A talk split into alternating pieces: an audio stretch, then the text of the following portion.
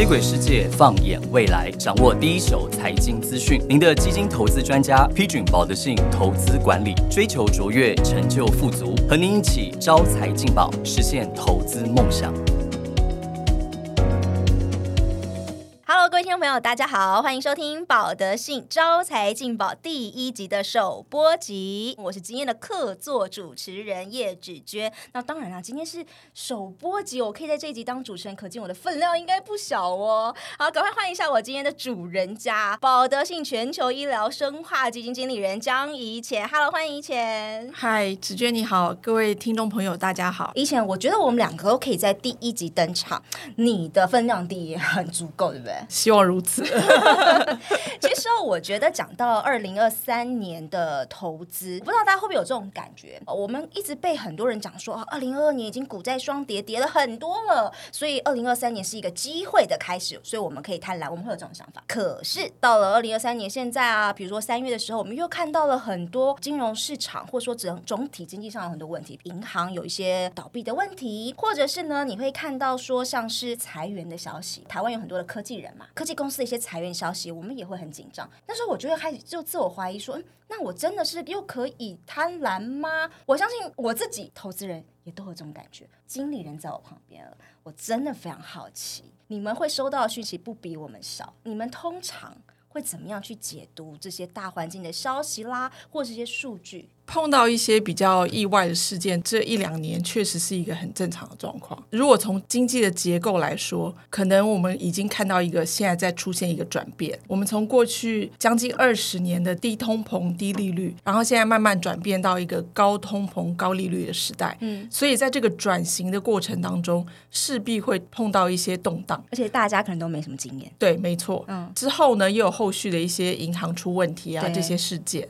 碰到这些事件的时候，第一，当然我们必须要冷静下来去分析，有可能造成什么样的结果，把最坏的状况都先预期好。如果最坏的状况其实也不会像股票反应这么激烈的话，那是不是我们就要反过来想，我们在大家害怕的时候，就是要贪婪？OK，对我懂这个概念，是不是说，其实当每一个消息事件出来的时候，你会去想那个最糟的情况是什么，然后回过头来想，那我可不可以承受得了这个？最糟的情况，如果不行，那好，你可能现在就要保守，你现金为王。可是如果你自己知道说，哎，好像可以哟，那就回归到你说的，其实我可以贪婪，是这个概念，就去想最糟会是什么状况。对，可是通常一个坏消息出来，可能股价会先掉，先掉，而且掉很多。说不紧张不可能。对，嗯，那通常这种事件的发生，也就是大家投资机会来了。那讲到了以前，刚你也有说，二零二三年它其实是一个高通膨、高利率的一个状况，而且我们会说那个。高利率可能会维持好一段时间。假设我要打败通膨，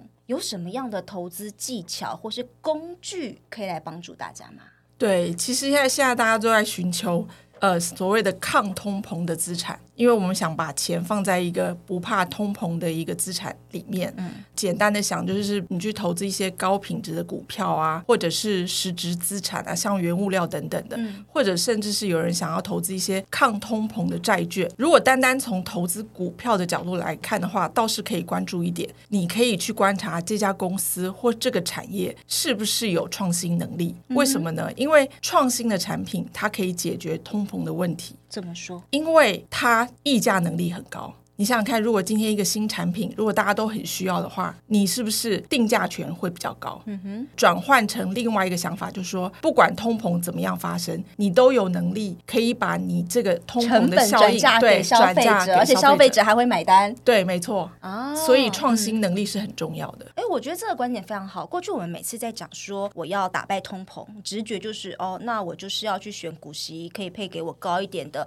要比这个通膨高的，或者是说现在债券的利率。很，殖利率很好，我就去买这个。可是刚刚以前给了大家一个想法，就是如果今天你在高通膨的环境之下，然后你还是要去买股票的话，呃，什么样的股票可以让你抗通膨？他讲了一个概念是创新能力强的公司。所谓的创新能力强的公司，刚刚有特别讲出来，它有跟民众讲价的一个能力啦。简单来说，假设哦，今天我是人家常说有些产业它的进入门槛比较低的，我们就只能够用价格战去跟人家比。就是比较低，然后你就会选我等等。可是如果今天你是一个附加价值很高的人，譬如说我们两个好了，如果今天我们要去别的地方，我们应该可以拿薪水都可以别人家。好，这我乱讲的。就这样的一个概念给大家，就说创新能力强的这样子的一个公司，其实在打败通膨下面，其实大家可以去选择的一个标的。但是我也可以想要跟大家分享哦，二零二二年，因为我们都知道是一个股债双杀，而且甚至是双杀到跌了二十几趴的一个状况。那个时候，我相信我跟以前分享我自己，就身为一个投资人，我的一个状况，我也是一个投资人嘛。去年哦，大概在呃四五月的那个时候，我就突然发现，因为我以前买了很多那种美国科技基金，我相信很多大都是这样。然后到那个时候，账面上是负三十。是负三十，然后我做的那个第一件事情是，我就先大概有一两个月不开对账单，我就不想去面对它。但接下来我做了一件事情是，我就会好奇说，如果大环境这么糟，那到底有什么资产它可以相对的抗跌？我就去把各种资产的那个比例调出来看，我就发现，在五月底之前，那个时候的股票市场只有三种东西基本上没有跌。第一个叫做能源，那很简单，很好理解，因为去年有乌俄战争，能源石油涨了。好，在我理解。再第二个呢是基础。建设相关的基金是正的，第三个叫做健康医疗相关基金，那时候也是负的，但是大概就负零点几，基本上我就把它当做是正的好了。那个时候我就开始回来思考了，原来在这样子动荡的环境之下，有两种资产它特别能够抗跌，一个叫基础建设，一个叫做健康医疗的基金，我就开始把这两个东西纳到了我的股票资产部位里头。哎，想问一下，以前为什么这两类资产有办法做到相对比较抗波动呢？很好，你自己做了研究，对，然后终于发现到，其实像基建啊，或者是医疗，他们是比较属于防御类型的产业。这一类的产业基本上它比较不会受到经济景气循环的影响，就是说这些。产业它生产制造出来的产品或是服务，不会因为经济变差了，你会减少对它的消费。嗯哼。那在这边我要特别讲到医疗产业，是因为医疗产业它就是非常典型的，它是不会受到景气循环的影响的。你想象，如果你生病了，你会因为现在哦我被裁员了，或者是对 没有办法就不去看医生吗？不太可能。可能这样大家会觉得说，哎，防御类型的股票是不是它的报酬率？就可能比较低一点，可是事实上不是这样子的。我们如果看到美国 S M P 五百指数过去大概三十几年的时间平均的表现，医疗产业在呃十大产业里面表现，它的平均报酬率是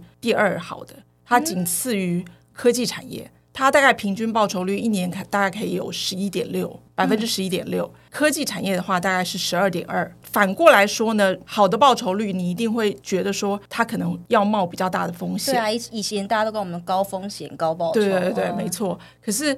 如果我们再去看它的波动率，也就是风险的系数来看的话，它其实是倒数第三名。就是说，我们如果把医疗产业的呃股票或是这方面的资产纳入我们的核心资产配置的话，它其实是一个可以让你觉得。很有安全感的一个投资，因为什么可以做到说它能够呃抗波动？可是我该有报酬的时候，它又冲得出来。为什么有办法做到这件事情？因为其实如果我直觉在想呃健康医疗相关基金，如果就台股的角度来说，讲到健康医疗，我就想到生计啊，讲到生计。我就想到新药公司，然后一下一个解盲失败，股价就砰砰砰，然后或者是之前有很多的话题啊，什么本梦比，我感觉生技医疗不是这么稳的。啊。其实生技只是医疗产业的其中一个部分。如果我们看整体的指数来说，好了。生物科技只有占全世界医疗指数大概只有占百分之十五，其实它还有其他的次产业，比如说我们知道的呃制药公司啊，嗯，还有医疗器材公司、医疗服务公司，嗯，这些都是在你刚刚所谓的健康。医疗产业里面的大健康产业，对对对，大健康产业。所以各位听众朋友，不要把这个医疗就把它想成生计，就是我们的视野太狭窄了。这样这样讲，我们自己对吗？以前还好啦，因为我们在台湾的话，大家可能接触到医疗产业就会直觉想到是生物科技。对。可是以前我觉得我听到这里，我有颠覆我一些过去的想法。其中有一个就是刚刚你说医疗，它其实成长力道是强的，甚至可以拿一根科技类股做一些比拟的，但是。它又相对来的呃，能够抗一些风险，抗一些波动，但背后能够做到这件事情，有什么样关键的因素吗？我觉得有一个应该蛮重要的原因，是因为我们有观察过每一个产业他们投入研发的费用。占他们营收的比重。嗯，那我们比较了一下，我们发现其实像制药啊，还有生物科技公司，他们在研发投入占它营收比重大概将近过去五到十年大概平均两成左右。这个比例呢，其实是所有产业里面最高的。它甚至比半导体或是大家可能以为也是比例很高的软体产业都还要来得高。OK，对。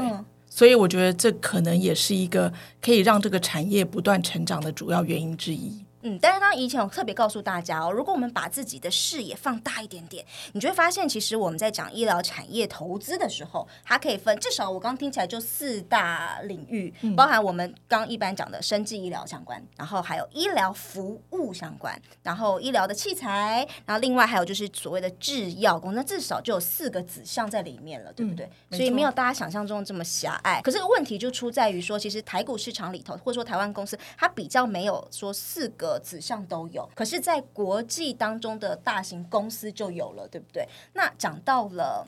一才也是继续分享一下我自己的例子，我一直在爆我自己的料哎，今天以前你要爆一些你自己的料，这样才公平。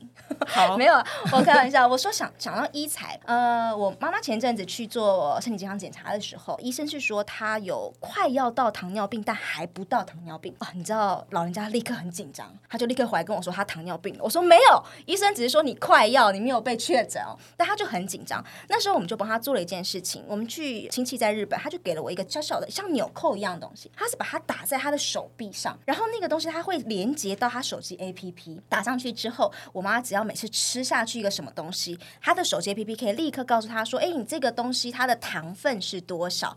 他就立刻可以知道。一般我们的状况，我们不太可能知道，说我今天喝了这杯咖啡。是多少糖？我吃了这个香蕉是多少糖？我不可能知道。可是因为他有了这个东西之后，他立刻可以知道说，哦，我吃什么糖分是多少？这样时间过了一个月之后，他立刻不需要营养师，他立刻知道他自己生活当中应该要怎么吃。所以这是不是也算是一种创新的医疗器材，或是？当然了，因为其实糖尿病的患者他最怕的就是血糖过低，有时候他们会因为这样子造成生命的危险。对，这个医疗器材是算是血糖检。检测仪的贴片，这个其实已经很多年了，很多年了。嗯，对。然后我因为跟我讲的时候，我还觉得哇，好新哦。因为现在这个东西还进化到可以贴另外一个，就是胰岛素的帮谱。糖尿病患者他需要注射胰岛素的时候，嗯。它可以及时的补胰岛素在你身上，然后让糖尿病的患者不会有血糖一下高一下低的这个。所以它除了测之外，它还可以补进去。对，哦，对，所以这个应该可以说就是我们刚刚一直在讲的，就是创新的部分。对，所以大家不要以为只有新药是创新，医疗器材或甚至是其他的所谓的大健康产业，嗯都有它创新的投资机会。那这个刚刚讲的是医材的创新，那我们其实也有一块是服务，服务医疗。服务类的创新，可以帮我们举些例子吗？医疗服务跟大家最切身有关的，就是前一阵子不是 COVID 发生吗？大家可能都不敢去医院看病，对对对。所以现在有一种服务叫做远距医疗，就是你可以在线上跟医生问诊。哦，对啊，我们那时候不是都是在家就是视讯看诊？对对对，没错。其实这个东西在美国已经已经好几年的时间。那我们观察一些相关的上市公司，根据他们的数据，在美国其实大家都知道医疗费用非常昂贵。如果你要去一次急诊室的话，可能动不动就要一两千块美金。可是如果你用就远距医疗的方式问诊的话，可能只要几十块美金就可以了。嗯哼，刚刚一直在讲到为什么创新这么重要。如果一个创新可以让你的医疗成本大幅的降低。人家也会比较愿意去使用。如果真的有需求的话，它需求是会一直增加，它就是一个有潜力的商机。懂了，懂了。讲到创新之外，那应该也会有很多在业界，我们其实常有时候会说跨行、跨领域，或者说斜杠之类的这种概念。大健康医疗产业里面有没有一些例子，是他们除了本业之外，还有很多其他的应用？我想到了一个例子，就是最近我们可能年轻的美眉啊，这些听众朋友可能也。也会也会知道，就是最近有一个美容圣品，就是叫做瘦瘦笔。哎哎，我要自爆一下，其实我有用过，只是那时候我的效果好像不是很明显，所以我最近看起来还是有点圆。可是的确啦，我很多很多的朋友那个。减下来的数字都蛮惊人的。它其实是刚刚芷娟讲到的，就是跨领域的一个医疗的最近真的很红，真的很红，而且越来越贵了。它就是本来是药厂它用来研发治疗糖尿病患者的。这个作用机转呢，没想到有一个另外一个疗效，就是让病人可以减重，对。而且减重效果还蛮好的。很多像现在你看好莱坞的明星啊，甚至是呃 Tesla 的老板 Elon Musk，他其实他也有用瘦瘦哦，真的吗？他有用哦，真的。我没有，我不知道这件对事。，嗯，然后所以这个就是变成知道人越来越多，想去尝试，嗯所以你没有想到说这个东西居然创造了一个新的需求，嗯哼，这个也是医疗产业里面一个很有趣的事情。不过因为现在大家生活形态改变，肥胖症的人越来越多，嗯所以这个市场我们是觉得会有很大的成长潜力的。今日影人在我旁边哦，我们除了聊趋势啊、聊想法之外，我。难得，我当然要跟你请教一些选股心法。其实我觉得我们自己在看市场的时候，也会碰到一种状况。其实趋势在哪里，我也知道，健康、电动车、基础建设，其实大范围概念我也会有。但是如果我要再把它往下变成挑公司、挑股票、进出想法、操作策略，哎，这个我们就不行了。所以你在现场了，我觉得好奇。好了，我们刚刚你给大家的观念我们都有，但是你呢？你通常会怎么样往下找公司，然后进而选股？你的心法跟我们分享一下，要不藏私哦。OK，所以其实如果你你从投资医疗产业这个角度来看的话，嗯。我们是认为你要分散去布局会是比较好的，因为刚刚我们提到大家比较熟悉的生技产业，大家都知道它一个药肯定要花很久的时间是。做研发，然后投入很多也不一钱，定会成功，最后成功率是非非常低的。对那投资人想说我，我不想花那么多钱，就是放在那边等那么久的时间，又要冒很高的风险。是那在这个时候，当然我们要比较认真的去研究这家公司它的技术到底是不是可能让这个药可以成功。另外呢，我们可以从一个投资组合的角度来说，如果我们想要投资这些公司，我们尽量把时间拉到说，比如说它这个药已经临床实验到第二期后半阶段，或是第三期，我们再去投资它。等到它真的商业化的时间，你也不需要等太久。OK。那如果这家公司真的只靠这个药未来要赚钱的话，我觉得投资的比例不适合太大，了不起一个 percent 左右。那从投资组合的观念来看，我们除了要投资这种你可能会要冒一些风险的制药啊、生技公司之外呢，我们也要平衡布局在刚刚我提到的医疗器材跟医疗服务公司。从我们刚刚讨论的过程当中，其实就可以发现，创新不是只有来自于新药，对从医疗器材、医疗服务里面，我们也是可以找到号公司也是有的，对，也是可以找到很好的投资标的。所以通常现在在我们的一档健康医疗相关的基金里头，通常你们会放最稳健的是医疗服务产业吗？还是呃医疗器材的公司你们会放比较多的比重？我不知道你们今年通常你们是怎么安排。而且我去看你们前十大成分股，其实有点超乎我们的一般人的理解跟想象。其实第一名有时候连医疗保险公司也会在你们的选股名单里面。没错，医疗保险其实就是医疗服务产业里面的公司。哦那医疗保险就像子君刚刚讲的，其实它就是比较稳健的公司，而且它的规模大。这两年是大家非常热门的投资标的。它规模大，它现金充足，不会有升息导致它可能还不出钱啊之类的的问题嗯的疑虑。那另外，我们呃刚刚也提到，虽然生物科技大家知道它投资风险很高，过去股价也跌了很多了，所以在这个时时候反而。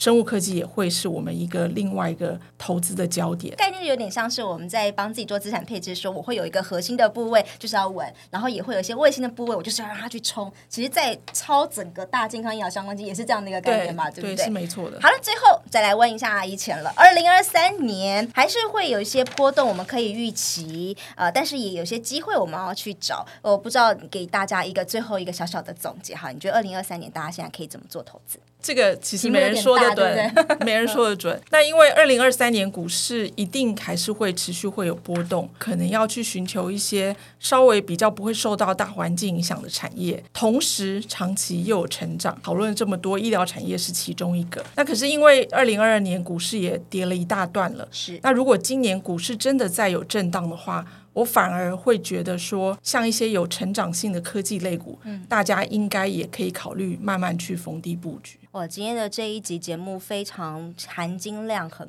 够。最后我来统整一下，我觉得我今天跟以前学到的哦。首先呢，我今天听到第一个重点就是以前有告诉大家，我们要抗通膨，抗通膨。其实，在选股上面，大家可以选一些股票有在创新的一些公司，因为这些公司它可以把这个成本转嫁给加在消费者身上，而且消费者还会买单，这是第一个。再来呢，我们也特别跟大家聊了很多大健康相关的领域。虽然我们认为说大健康相关的基金，它其实是比较抗波动。刚刚我们有讲到，三十年来统计它的波动度大概是倒数第三，但是但是它的成长力道也是很强的。它的成长力道在整体排下来，其实也排到第二名，其实也仅次于科技产业。诶，这个其实就蛮颠覆大家的想法了。最后呢，给了一个大家的观念，就是你不要觉得生技医疗产业就是只有新药啊，就是很高波动。但其实哦，整体上我们在讲健康医疗产业的时候，它分生技医疗服务，像我们刚刚讲说，